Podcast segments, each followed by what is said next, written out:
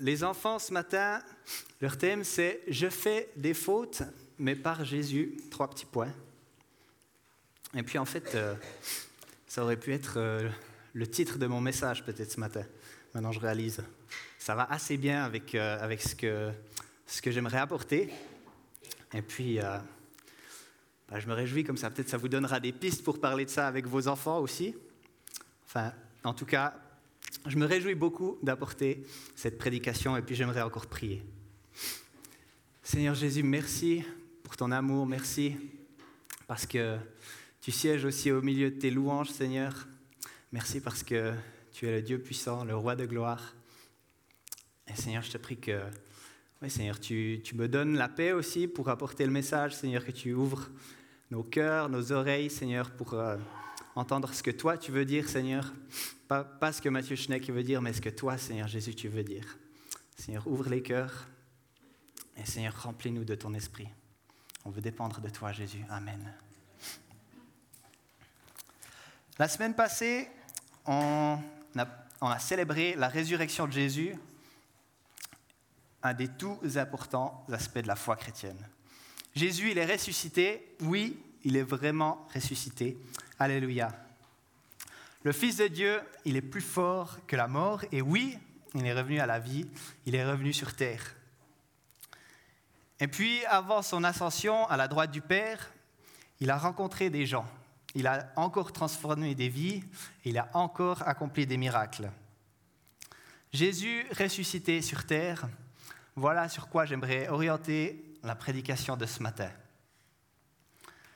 Dans l'évangile de Jean, Jésus ressuscité, il est apparu à Marie de Magdala, il est aussi apparu à ses disciples, et puis on peut remarquer qu'il y a quelque chose de différent en fait en lui. Il est de retour sur terre, mais il semble pas avoir le même aspect. En tout cas, ses proches, ils ne le reconnaissent plus.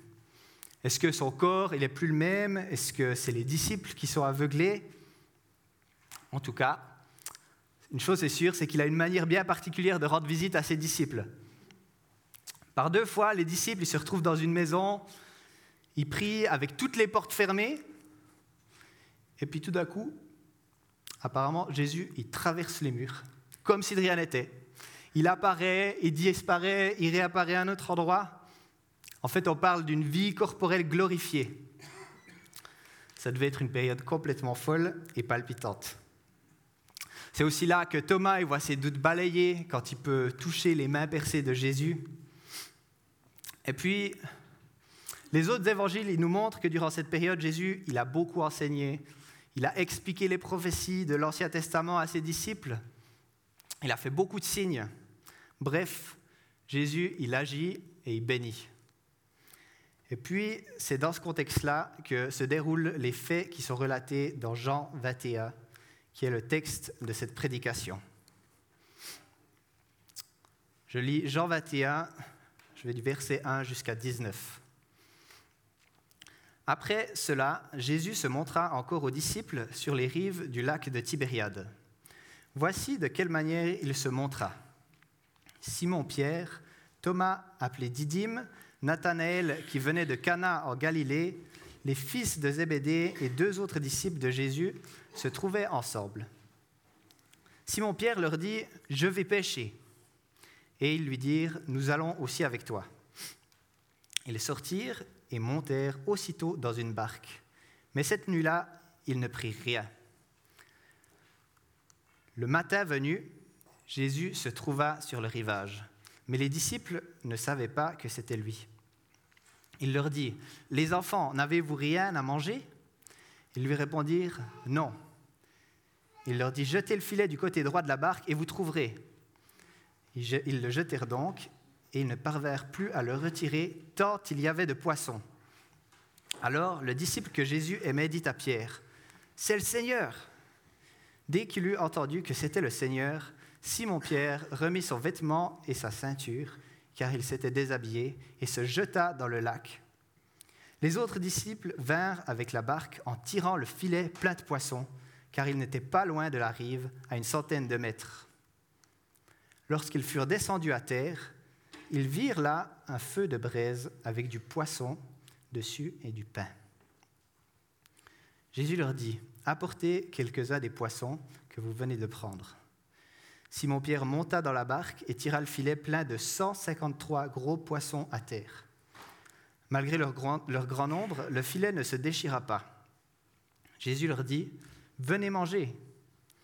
Aucun des disciples n'osait lui demander, Qui es-tu? Car il savait que c'était le Seigneur. Jésus s'approcha, prit le pain et leur en donna. Il fit de même avec le poisson. C'était déjà la troisième fois que Jésus se montrait à ses disciples depuis qu'il était ressuscité. Lorsqu'ils eurent mangé, Jésus dit à Simon-Pierre, Simon, fils de Jonas, m'aimes-tu plus que ceux-ci? Il lui répondit, Oui Seigneur, tu sais que j'ai de l'amour pour toi. Jésus lui dit, Nourris mes agneaux. Il lui dit une deuxième fois, Simon, fils de Jonas, m'aimes-tu? Pierre lui répondit, Oui Seigneur, tu sais que j'ai de l'amour pour toi. Jésus lui dit, Prends soin de mes brebis. Il lui dit la troisième fois, Simon, fils de Jonas, as-tu de l'amour pour moi? Pierre fut attristé de ce qu'il lui avait dit la troisième fois, As-tu de l'amour pour moi? Et il lui répondit, Seigneur, tu sais, tout, tu sais que j'ai de l'amour pour toi. Jésus lui dit, Nourris mes brebis. En vérité, en vérité, je te le dis, quand tu étais plus jeune, tu mettais toi-même ta ceinture et tu allais où tu voulais. Mais quand tu seras vieux, tu tendras les mains et c'est un autre qui attachera ta ceinture et t'en conduira où tu ne voudras pas. Il dit cela pour indiquer par quelle mort Pierre révélerait la gloire de Dieu. Puis il lui dit, Suis-moi.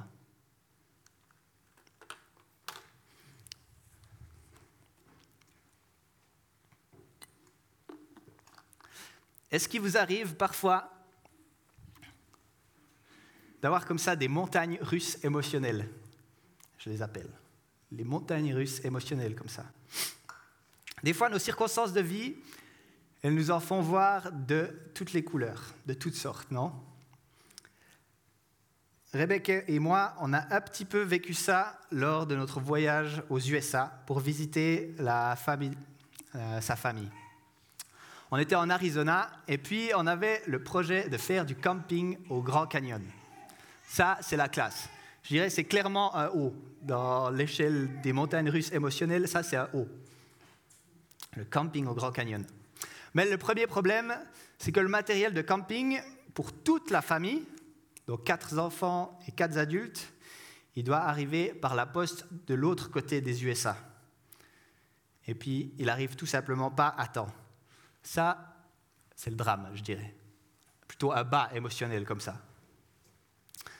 Alors on se rend dans un magasin style Régénove, on appelle des amis, la famille, et puis plus ou moins en une journée, le problème, il est résolu. Les sacs de couchage, ils sont vieux, la qualité, elle est questionnable, mais au moins, on a des sacs de couchage. La classe, ça, c'est de nouveau haut. Et le lendemain, avec euh, mon beau-frère et puis Rebecca, on fait une marche qui descend dans le Grand Canyon. Elle descend et après, il faut remonter le Grand Canyon. Une bonne marche comme on les aime en Suisse, sauf qu'en Suisse, la partie difficile, c'est euh, la partie difficile, c'est en général la première partie. Ici, au Grand Canyon, c'est la deuxième partie qui est plus difficile. D'ailleurs, le slogan du Grand Canyon, descendre, c'est optionnel, remonter, c'est obligatoire. Bref, la descente, elle était magnifique, ciel bleu, en bas, on retrouve même un oasis, la classe, vraiment la classe. La remontée, par contre, le temps, il se gâte. Il fait plus si beau, il commence à pleuvoir, le vent qui se lève. En fait, on n'était vraiment pas préparé du tout à ça. Moi, j'étais en short, t-shirt. Le drame qui commence là. Et puis, la météo, elle s'empire. Le tonnerre, les éclairs, on commence à avoir peur, tellement, tellement peur qu'en fait, on est remonté plus vite que ce qu'on est descendu le Grand Canyon. Mais ça ne s'arrête pas là. En haut, c'était la tempête de neige. La neige, elle montait tellement qu'il y avait du vent. Le drame, j'avais froid. On a campé sous la neige. Il faisait froid, tellement, tellement froid. Encore un petit peu plus le drame là. T'imagines un peu les montagnes russes, comme ça? Heureusement, le lendemain, on allait dans une région où il faisait un petit peu plus chaud. La classe. Mais le soir, au campement, c'est magnifique, on se réjouit de planter les tentes, toujours la classe. C'est coup le vent qui se lève d'une telle force. C'était presque impossible de planter les tentes. Cuisiner, c'était difficile. Ça devient laborieux. Quand on mange, il faut tenir les assiettes, les assiettes du voisin, il y a tout qui s'envole. Bref, ça a fait comme ça, quoi. Je vous rassure, le voyage était génial, on a plein de bons souvenirs. Et on est aussi content d'être de retour.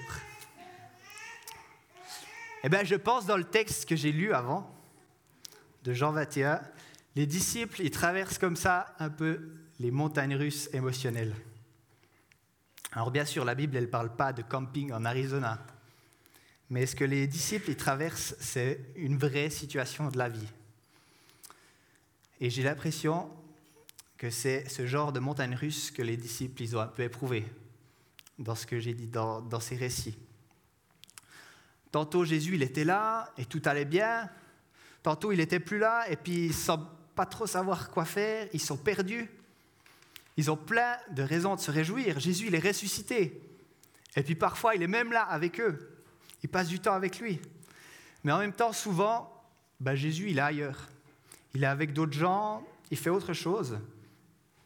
Et en plus, qu'est-ce que ça signifie vraiment, le fait que Jésus soit ressuscité? Est-ce que des fois, on connaît un peu des tels moments Les disciples, se demandent qu'est-ce qu'il faut faire, où est-ce qu'il faut aller, qu'est-ce qu'il faut faire pour bien faire? Ils sont dans la crête. Quand ils se retrouvent pour prier, ils s'enferment. Ils ont peur qu'on leur fasse du mal, qu'on les maltraite, comme on a maltraité leur maître. Et puis de l'autre côté, ils vivent des grands moments avec Jésus, avec Jésus le ressuscité quand il est là avec eux. Bref, c'est un peu une période comme ça, de haut et de bas. C'est une période difficile. Puis c'est dans ce contexte-là que Jésus il est intervenu après. Je pense que nos vies, elles sont un peu pareilles, faites de haut et de bas. On les connaît. Parfois, souvent peut-être même, ben, c'est les bas qui nous influencent le plus. C'est les périodes creuses, les périodes difficiles qui, qui nous marquent le plus, qui conditionnent notre, notre journée, notre façon de penser. Ta vie, elle est bonne, tu as plein de raisons d'être heureux, mais il y a certaines épreuves, elles te tirent en bas comme ça, elles te tirent en bas. Peut-être qu'il n'y a même pas une épreuve spécifique en fait. Sans raison apparente, des fois, il y a quelque chose qui joue pas. Tu ne te, sens pas, tu te sens pas vraiment bien. Tu ne sais pas, sais pas trop ce qui se passe. Peut-être que tu as l'impression que Jésus, il est présent que par intermittence, comme les disciples, ils le vivent un peu. Je pense que c'est ça qu'il expérimente Pierre quand il dit aux disciples, je vais pêcher. J'imagine que Pierre, le disciple qui était toujours à fond, ben là, il se sent un peu comme un bon à rien parce qu'il a, a renié son Seigneur Jésus. Alors que Jésus l'avait prévenu, il lui avait dit, tu vas me renier trois fois. Et puis, là, il est triste. Il a des regrets d'avoir laissé son maître se faire tuer par ces racailles de Romains sans rien avoir fait. Pierre, traverse cette période difficile dans une attitude de désespoir. Il préfère retourner en fait à son ancienne occupation, la pêche. La pêche, ça, au moins, il sait faire. Parce que même si là, il se plante, ben, les conséquences, elles seront moins graves que le fait d'avoir nié, renié son Seigneur et son Dieu. Et c'est là, c'est dans ce contexte-là que Jésus fait son, son apparition. Les disciples, ils ont pêché toute la nuit sans succès. Après leur avoir demandé s'ils ont assez à manger, Jésus leur dit jetez le filet du côté droit. Et ils le font, et là c'est le miracle. 153 poissons. Jésus, il fait le miracle, 153 poissons qui tirent comme ça. Et puis, j'aimerais faire une brève parenthèse sur cette, euh, sur cette pêche miraculeuse puis quelques pensées qui m'accompagnent euh, en lien avec cette pêche. On retournera ensuite à, Pierre et Jésus, mais j'aimerais faire cette parenthèse. Une nuit entière complètement antiproductive sans Jésus. C'est ça que les disciples ont fait. Mais quand Jésus il est là et qu'il agit, il y a tout qui change. C'est l'abondance. Et puis c'est ça la vie de chrétien, je pense. On peut essayer tout ce qu'on veut pour obtenir la plénitude, le bonheur, la vie éternelle surtout. Mais la vie éternelle, elle ne se trouve pas dans une nuit de travail seule de notre côté, ou dans des nuits de travail seule de notre côté. La plénitude et puis le salut, ils ne sont pas dans des efforts qu'on pourrait faire, des efforts démesurés. La, plénitude et puis le salut, il se trouve en Jésus, en l'invitant, lui, à devenir l'expert de la pêche. Et puis la pêche miraculeuse. Est-ce que ce miracle, il nous rappelle quelque chose? Plus ou moins les mêmes acteurs, le même endroit, quelques années plus tôt. Dans Luc 5, Jésus fait un miracle d'abondance qui est sensiblement similaire. Puis ensuite, il appelle les disciples à le suivre et à devenir des pêcheurs d'hommes. Une des grandes différences entre le miracle de Luc 5 et de Luc 21, c'est que cette fois, dans Luc 5, le filet, il se déchire. Dans Jean 21, par contre, le filet, il tient bon, il ne se déchire pas. Et ça, c'est une promesse pour les pêcheurs d'hommes. La promesse d'une pêche abondante, mais aussi abondante soit-elle, eh le filet de l'évangile, il ne se rompt pas. Il ne se rompra jamais. Romains 1,16 Je n'ai pas honte de l'évangile de Christ c'est la puissance de Dieu pour le salut de tout homme qui croit. Amen. Je n'ai pas honte de l'évangile de Christ, c'est la puissance de Dieu pour le salut de tout homme qui croit. Le cours de l'histoire et puis le fait qu'on soit ici tous ensemble ce, matin, ça atteste que le filet de l'évangile, il ne se rompt pas. Et il se rompra jamais. Alléluia. On peut avoir une confiance entière dans l'évangile, puissance de Dieu. Lorsque la pêche miraculeuse a lieu, les disciples réalisent qu'ils ont affaire à Jésus. Et puis là, quand ils réalisent que c'est Jésus, on voit trois attitudes différentes. Premièrement, il y a Jean. Jean, il montre, regardez, c'est Jésus. Pierre, lui qui est zélé, il s'empresse de rejoindre Jésus. Il plonge, il va, il le rejoint. Et les autres disciples, eux, ils s'efforcent de ramener le poisson comme ils le peuvent vers la rive, tellement qu'il y en a.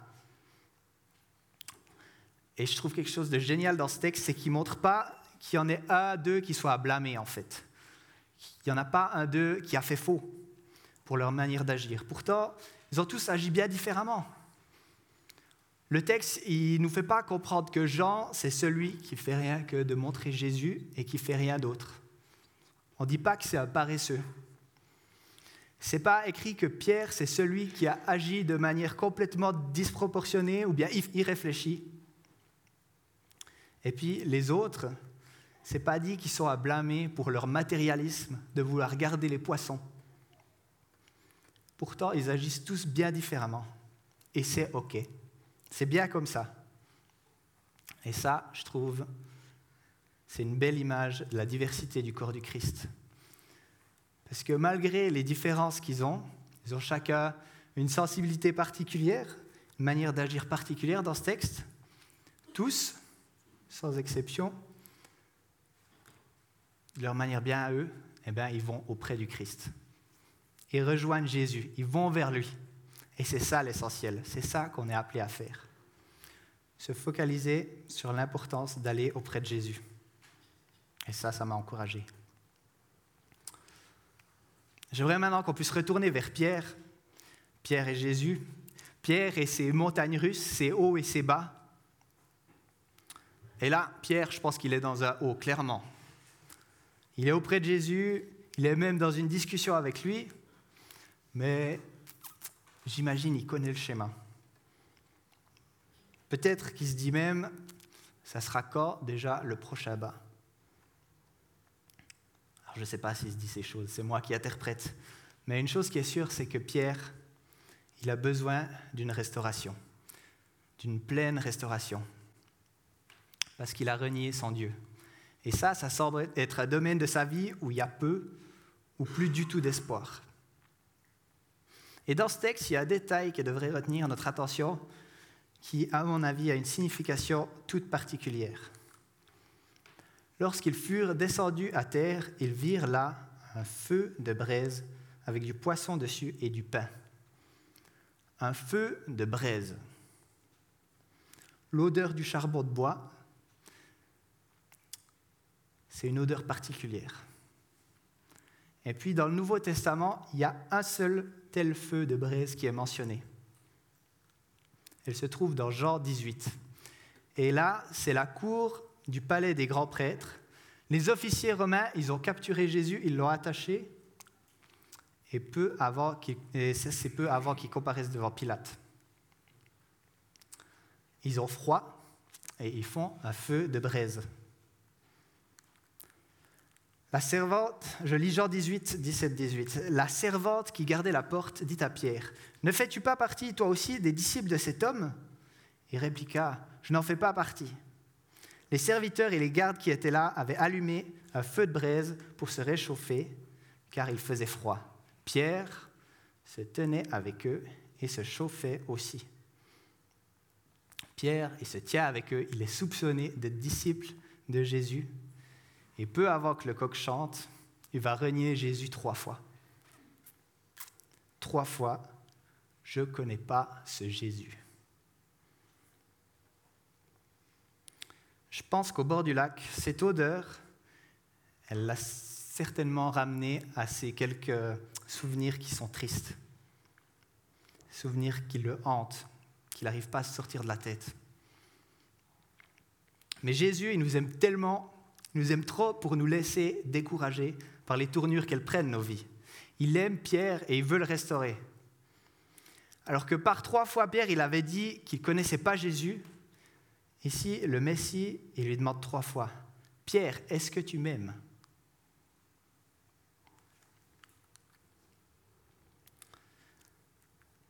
Simon, fils de Jonas, m'aimes-tu plus que ceci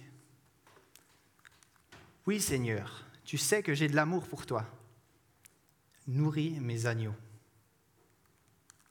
Simon, fils de Jonas, m'aimes-tu? Oui, Seigneur, tu sais que j'ai de l'amour pour toi. Prends soin de mes brebis. Simon, fils de Jonas, as-tu de l'amour pour moi? Et là, la Bible nous dit que Pierre est triste. Pierre est attristé. Est-ce que Jésus doute de moi? Est-ce qu'il est trop déçu de ce que je l'ai abandonné? Il ne me fait plus confiance. Pourquoi il me demande trois fois? Seigneur, tu sais tout, tu sais que j'ai de l'amour pour toi. Eh bien, nourris mes brebis. Et ensuite, il parle de la mort qui attend Pierre. C'est une mort dans la souffrance. D'ailleurs, la tradition, elle nous apprend que Pierre sera crucifié la tête en bas, parce qu'il ne se jugeait pas digne de se faire crucifier comme le Christ. Donc Dieu, il parle Jésus parle de la mort qui attend Pierre. Tu mettais toi-même ta ceinture et tu allais où tu voulais. Mais quand tu seras vieux, tu tendras les mains et c'est un autre qui attachera ta ceinture et te conduira où tu ne voudras pas aller. Et là, on pourrait se dire d'un premier d'abord, bam, encore un coup sur la tête, encore un poids sur les épaules, encore un bas plus que bas. Mais la Bible, elle explique qu'en fait, c'est tout le contraire. Pourquoi Jésus a dit ça? Il dit cela pour indiquer par quelle mort Pierre révélerait la gloire de Dieu. Jésus, il est en train de dire à Pierre, tu t'es planté, tu as fait des erreurs, tu t'es senti abandonné, mais maintenant c'est fini. Je te restaure, tu vas être fidèle pour le restant de tes jours, le reniement c'est terminé, oublie ça. Dès maintenant, tu vas me suivre, tu vas être attaché à moi jusqu'à la mort. Tu vas même payer le prix de ta vie pour moi, pour l'Évangile. Alors que Jésus efface le passé de Pierre pour lui donner un nouvel avenir et lui dit, suis-moi. Viens. Tu n'as pas fini ta mission. Le rejet, c'est fini. Ta mission, elle n'est pas finie. Par la restauration que Jésus il opère, Pierre, c'est plus celui qui renie, il devient celui qui va payer le prix fort. Pierre, c'est plus celui qui se fait balancer comme ça de gauche à droite par les circonstances de sa vie, et devient le rocher sur lequel Jésus veut bâtir son Église. Pierre, c'est plus celui qui a peur de se retrouver seul. Il sait que Jésus sera là avec lui pour toujours. Pour toujours. Il comprend aussi les prophéties, il comprend la, résurrection. Et il est dans l'attente du Saint-Esprit. Et c'est ça, la bénédiction de Jésus ressuscité. C'est qu'il nous restaure complètement. Il nous réétablit dans notre place, celle qu'il a prévue pour nous. Comme il l'a fait pour Pierre. Et puis, il nous invite, il t'invite à le suivre. La bénédiction de Jésus ressuscité, c'est qu'aujourd'hui, il te restaure complètement. Complètement de la même manière qu'il a restauré Pierre. Peut-être tu as l'impression que Jésus, il n'est pas présent. Ou bien il est présent dans ta vie que par moments, que parfois tu es seul. Ta vie, c'est un peu une sorte de montagne russe comme ça des hauts, des bas, des bas surtout, eh bien, sache que Jésus, il est là. Et jamais, jamais il t'a abandonné. Il t'abandonnera jamais parce que même la mort, elle n'a pas pu retenir. La mort, elle a été vaincue. Et peu importe combien de fois tu as renié Jésus, un, deux, trois, cinq, dix fois, Jésus, il a payé le prix fort. Et puis il a vaincu la mort une fois pour toutes, pour te restaurer complètement. Et il veut te donner une assurance pleine. Peu importe où ton chemin te mène, tu peux lui faire confiance. Il veut nous donner un courage à toute épreuve, le courage d'aller auprès de lui et de trouver en lui la bénédiction, celle que lui, il apporte, celle que lui, il donne. Et Jésus, il ne promet pas une vie sans haut et sans bas. Peut-être qu'il y aura des hauts qui sont trop hauts et des bas qui sont bien trop bas. Mais ce qu'il promet Jésus, c'est qu'il est avec nous, où que nous soyons. Il est avec nous. Il prend soin de nous. Et jamais, jamais il nous laisse. Jamais il nous abandonne. Parce que tout au long du chemin, il est à nos côtés. Et nous le promet je suis avec vous tous les jours jusqu'à la fin du monde. Seigneur Jésus, merci parce que tu es avec nous tous les jours, parce que tu veux nous accompagner. Merci parce que tu es celui qui restaure, tu es celui qui bénit, tu es celui qui guide. Et en toi, il y a la plénitude, il y a toutes choses, Seigneur Jésus. Merci parce que en tout moment, dans nos hauts, dans nos bas, tu es avec nous. Tu prends soin de nous, Seigneur. Puis j'aimerais, je me sens appelé à faire un appel. Peut-être tu t'es, tu, t'es identifié ce matin à Pierre, à un aspect, les hauts, les bas, le fait d'avoir renié Jésus, le fait Peut-être tu as l'impression qu'il est là que par intermittence. Peut-être tu as besoin d'être restauré, réétabli comme Jésus le fait.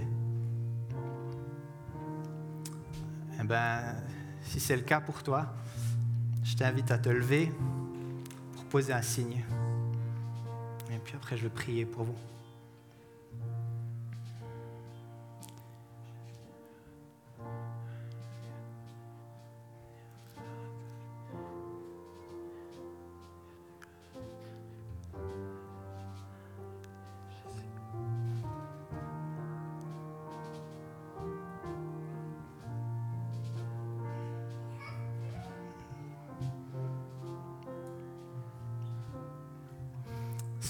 Connais. Tu connais, tu connais nos vies, tu connais nos hauts, nos bas, nos insécurités, nos doutes. Et Seigneur, on veut se laisser rejoindre par toi ce matin. On veut se laisser visiter par ton Saint-Esprit. Car toi, toi Jésus, tu peux transformer nos vies, tu peux transformer notre intérieur, tu peux transformer notre perception de toi, Seigneur tu es avec nous. Et Seigneur, je prie que tu, rejoignes particulièrement, que tu touches les cœurs de, de chaque personne qui s'est levée ce matin. Seigneur, les circonstances de notre vie, on ne les choisit pas, Seigneur. Mais toi, tu choisis de nous rejoindre pour chacune de ces circonstances. Tu choisis d'être avec nous sur le chemin. Et je te prie que tu fasses ça pour chacun d'entre nous, Seigneur. Gloire à toi, Jésus.